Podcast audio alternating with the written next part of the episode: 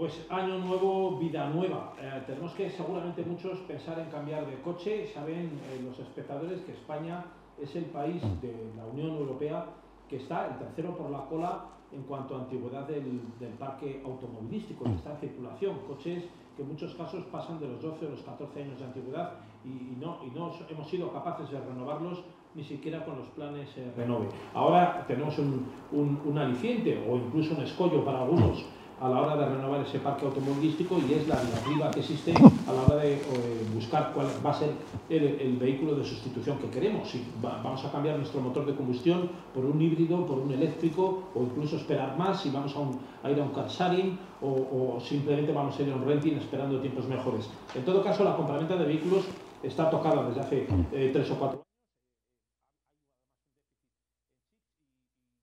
Hablar de esto y más tenemos con nosotros a un experto que es buen amigo de esta casa, es don Juan Ángel Inarejos, es periodista experto en motor. Le damos las buenas tardes. Muy buenas tardes, don Juan Ángel. Muy buenas tardes, José Luis, y buenas tardes a todos los oyentes. Usted dentro de poco además va, a dirigir, eh, arranca ya dentro de nada, un programa en Informa Radio que es Revoluciones por Minuto, ¿no? Eso es.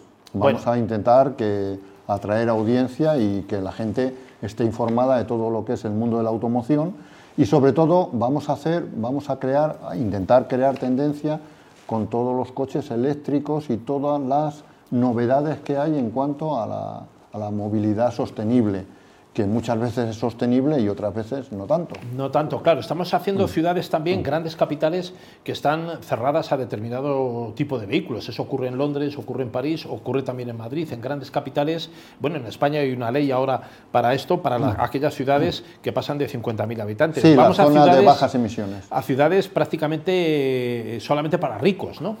Sí, bueno, yo creo que esto, eh, todo, todo en, en el mercado de la automoción, todo puede convivir. Lo que no se puede es ser tajante y desterrar a todos los coches con cierta antigüedad, porque lo único que perjudican es a la gente con menos poder adquisitivo. La gente con poder adquisitivo siempre tiene alternativas, pero la gente con menos poder adquisitivo, pues imagínate, una persona que ahora mismo tiene que circular desde Alcorcón a San Sebastián de los Reyes, ahora ya no puede pasar ni por la M30 con un coche que no tenga etiqueta. ¿Qué ocurre? En España los coches, el 65% de los coches tienen más de 10 años de antigüedad. Esos coches, si no se renuevan, nos vamos a encontrar que dentro de 2, 3 años nos vamos a encontrar que el 40 o el 35, 40% de los coches no pueden circular por ciudades de más de 50.000 habitantes. Eso es un problemón para un montón de gente que no tiene poder adquisitivo para poder comprar un coche pues eléctrico, híbrido o de hidrógeno o un coche, pues una alternativa. O incluso utilizar pues Uber, Cabify o, los car sharing.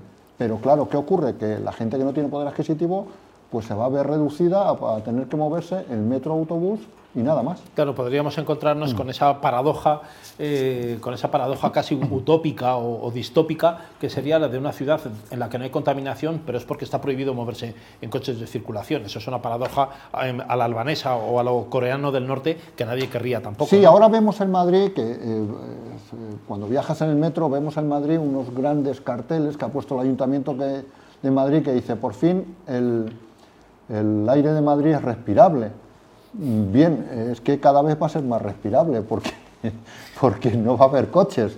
Entonces, bueno, va a ser muy respirable, pero a lo mejor la gente no respira tan bien cuando no se pueda mover de un sitio a otro. Quiere decir que... Sí, eso es el chiste de los cementerios son barrios muy tranquilos. ¿no?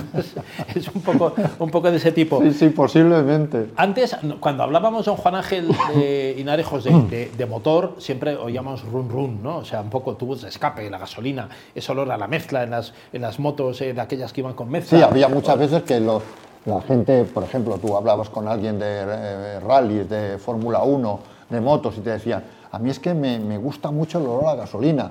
Ahora eh, lo único es a una bobina, Ahora me gusta mucho el olor a cobre. El, olor a cobre o quemado, a chispa eléctrica, ¿no? Recalentado. Que, tiene, también su, aquel. Pero es verdad que los ésteres de las gasolinas siempre han levantado, han levantado pasiones, ese olor eh, que en algunos talleres o gasolineras a todos nos gusta, porque es un, poco, es un olor, muy, muy, eh, atractivo, embriagador, ¿no? embriagador, atractivo, sí, como, como una, buena, una buena botella de ginebra.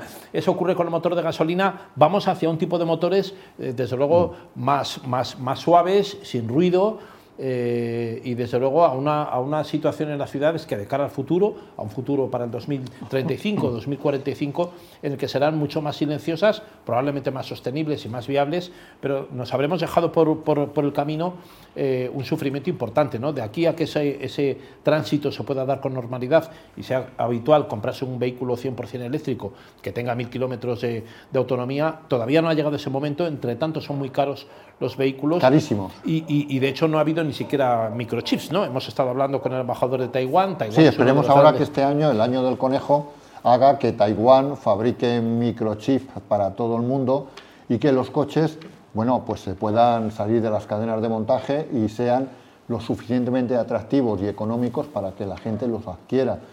Yo realmente, eh, antes lo comentábamos a micrófono cerrado, hay una combinación entre la falta de microchips y también eh, la falta de ventas, porque las ventas en la Unión Europea han caído muchísimo, pero un porcentaje altísimo. ¿Qué ocurre? Que también a lo mejor no se ha presionado lo suficientemente a las fábricas de microchips, porque si no teníamos mucha demanda, pues tampoco era necesario tener muchos microchips. Entonces tenemos, estamos continuamente ahí con el, además con el afán de que todos los coches tienen que ser eléctricos. Todos los coches no van a poder ser eléctricos en un montón de años hasta que no se descubran nuevos materiales y nuevos formas de hacer baterías eh, para los coches. Por una razón, porque no tenemos litio suficiente ni cadmio suficiente para fabricar millones y millones y millones y millones de baterías. Es que pensemos que en el mundo eh, se venden todos los años 40, 50, 60 millones de coches. 40, 50, 60 millones de coches se van a fabricar con baterías eléctricas. ¿Tenemos materia prima para eso? Y luego hay una cosa también, estamos eh, entusiasmados con los coches eléctricos porque gastan poco. Y es verdad, cuando a ti te entregan el coche, cuando a ti ya el coche te lo dan fabricado y tú lo único que tienes que hacer es cargarlo, bueno, pues la verdad es que el coche es una delicia porque no contamina, tú lo enchufas a la red, Perfecto, primero tienes que tener dónde enchufar la red. El punto, claro.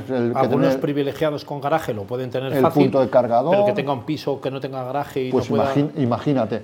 Pero luego hay una cosa, la huella que, ecológica que deja un coche eléctrico es más que un coche de combustión, porque tenemos que pensar que la fabricación de un coche eléctrico empieza en una mina donde se extrae el litio. El litio hay que convertirlo en metal pesado y eso eh, se gasta un montón de energía y un montón de agua, un montón de recursos. Luego, las baterías cuando se fabrican, esas baterías a la vuelta de 4, 5, 10, 15 años, vamos a tener millones de baterías que vamos a tener el mismo problema que tenemos, mucho más, porque va, a haber mucha más cantidad de material, mucho más que el problema que tenemos con los residuos eh, atómicos de las centrales nucleares. Entonces, eh, no creas que es tan fácil. La huella. Las baterías, don Juan Ángel, además son uno de los componentes más caros de un vehículo eléctrico, ¿no? Una de las sí, partes, además, a la hora de sustituirlo es difícilmente sustituible porque un coche tiene una, una, vida eh, limitada que va unida a la de la batería. Cuando pasa un tiempo esa batería hay que reponerla, igual estamos hablando de 14.000 euros o 15.000 de una batería, ¿no? Claro, y luego hay una cosa también que tenemos que tener en cuenta. La batería nos va a durar X kilómetros o X cargas haciéndole una carga óptima. Pero imagínate, si tú estás en la calle y en ese momento coges un punto de carga, dices, bueno, pues no, tengo, no tengo otro. Estoy en el 60, pues la voy a cargar un poco más. ¿Qué ocurre? Que no le estás haciendo, lo óptimo sería que la batería se descargue o casi completamente o casi, la cargas, la vuelves a cargar, sí, pero tú tendrás que ir aprovechando los resortes que tengas, voy a tomar aquí un café, Uy, pues tengo un cargador libre, pues media hora le meto carga. Entonces esa batería te la vas a cargar muy pronto.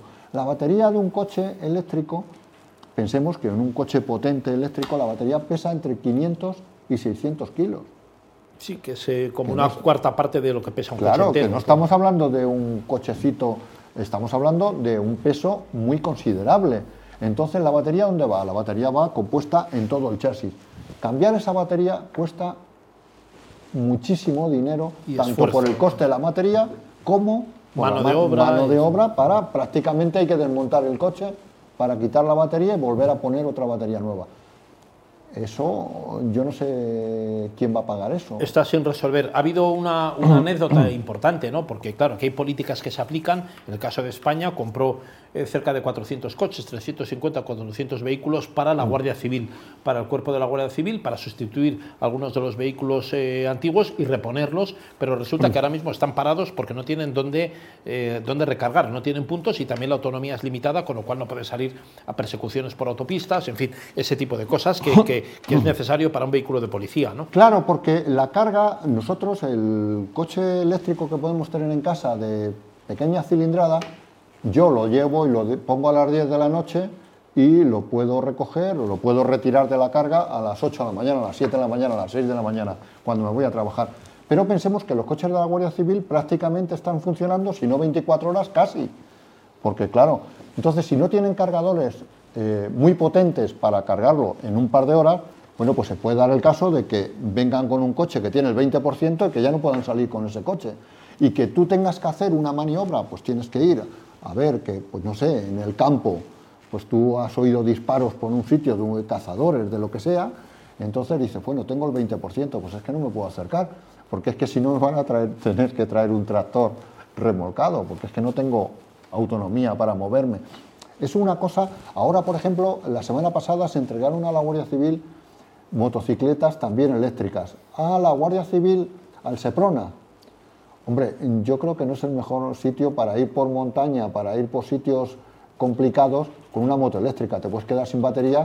En el pico, en el pico de Lavantos. en el pico de Lavantos. Cerquita del Escorial. Claro, lo único, la única ventaja es que luego te tiras cuesta abajo y como la moto pesa, las baterías pesan suficiente, pues a lo mejor te llegas hasta, hasta Villalba. Igual, puede, igual, puede, igual puedes hasta recargar. Pero la moto eléctrica va por, va, por, va por buen camino o, tampoco llega a ser. No, yo recuerdo, que hubo una propuesta de Harley Davidson de ponerle un ruido parecido al la moto eléctrica, La moto eléctrica lleva menos desarrollo, eh, no se está eh, implantando tanto como el coche eléctrico. La moto eléctrica tiene un problema por una razón, porque lo que decíamos antes la gasolina, es que al motorista le gusta el olor a gasolina.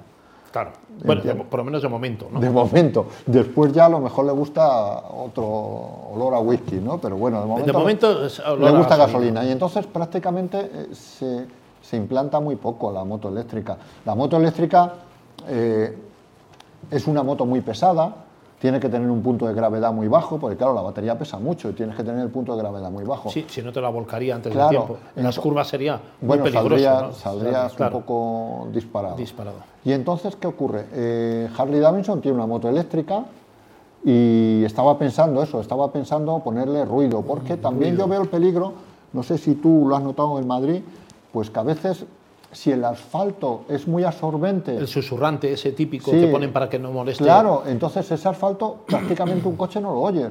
Para gente eh, normal, para la gente normal que tiene los sentidos del oído y de la vista buenos, eh, pues no tiene mucho problema porque tu obligación es mirar a ver si viene alguien.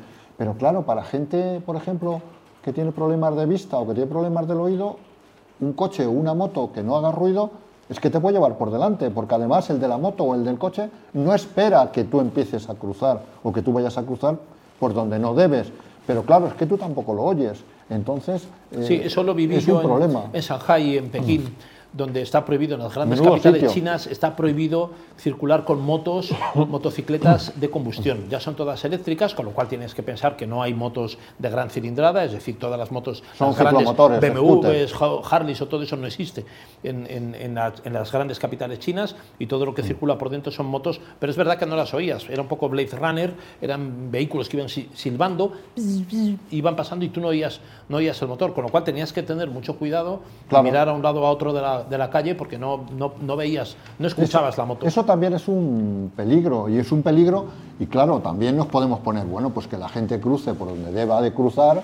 Sí, hay que, hacer una labor. Sí, pero también eh, hay una cosa, que la gente que se equivoque o la gente que sea un poco imprudente y cruce por un lugar determinado, tenemos que poner un medio para no atropellarlo, porque eh, no es motivo de atropello porque una persona sea un imprudente y pase por un sitio donde no debe pasar. O sea, tenemos que tener también los medios para que esa persona, pues, eh, aunque sea imprudente, eh, no arriesgue su vida. Juan Ángel, hay Hay distintos mm. mercados en el mundo del motor. Mm. China está eh, constituyéndose como un gran fabricante de, vehículos de todo tipo, muy competitivos, camiones, motos, eh, coches, incluso vehículos de lujo. El segmento creció el año pasado un 10% de fabricantes eh, chinos que mm. fabrican vehículos que venden fuera. Claro, no cumplen buena parte de los estándares que tenemos, por ejemplo, en la Unión Europea. Esos coches probablemente ya no se podrían exportar a Europa y un, vehículo de lujo fabricado en China probablemente no, no tendría mercado aquí. ¿no? Estamos yendo en mundos, en mundos eh, paralelos o incluso divergentes, y lo decía yo, soy Johnny Maz, al abrir el programa hemos dado una información que tiene que ver con eso. Si eh, la Unión Europea quiere ir mucho a, una, a, un radicalismo verde, probablemente perderemos el tren de la competitividad en, muchos, en muchos sectores, entre ellos el de la automoción, ¿no? Claro, porque hay una cosa, tenemos que, eh, esto es un mundo globalizado y tenemos que vivir en ese mundo globalizado. Nosotros no podemos hacer de, Quijotes y decir en Europa, aquí tenemos unos estándares altísimos y sin embargo en otros sitios del mundo no tienen esos estándares tan altísimos, ni en contaminación, ni en seguridad. ¿Es malo? No, no es malo. Quiero decir, si todo lo que sea seguridad, todo lo que sea que no haya contaminación y todo lo que sea que un coche contamine menos y que dure más, fantástico.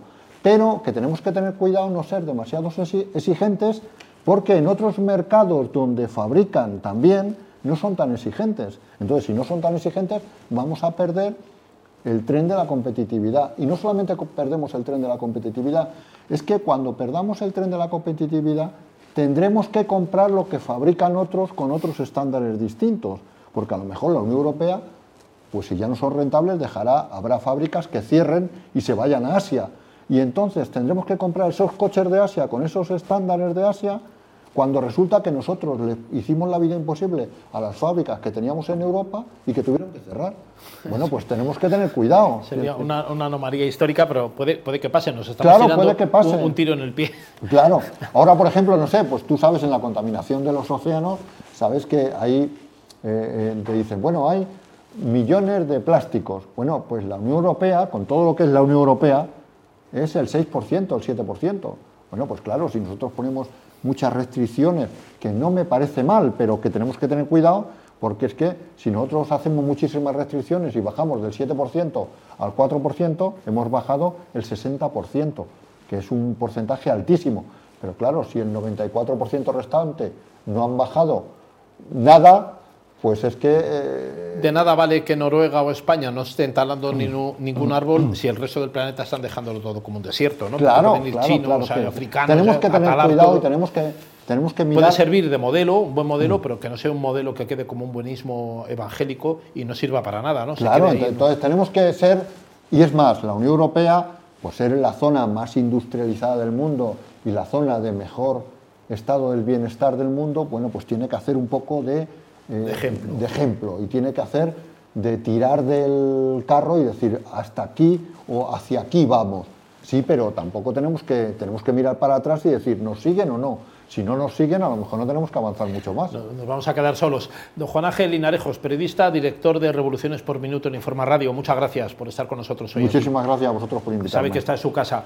Señoras y señores, hemos llegado al, final de nuestro programa de hoy de Tinku Economía. Les invitamos a que continúen aquí conectados, continúa la programación. Saben que pueden acceder a la sección de podcast en eh, y si no, pues en todo caso, el lunes que viene, a partir de las 5 de la tarde, en directo en redes sociales, aquí estaremos. Tinku Economía.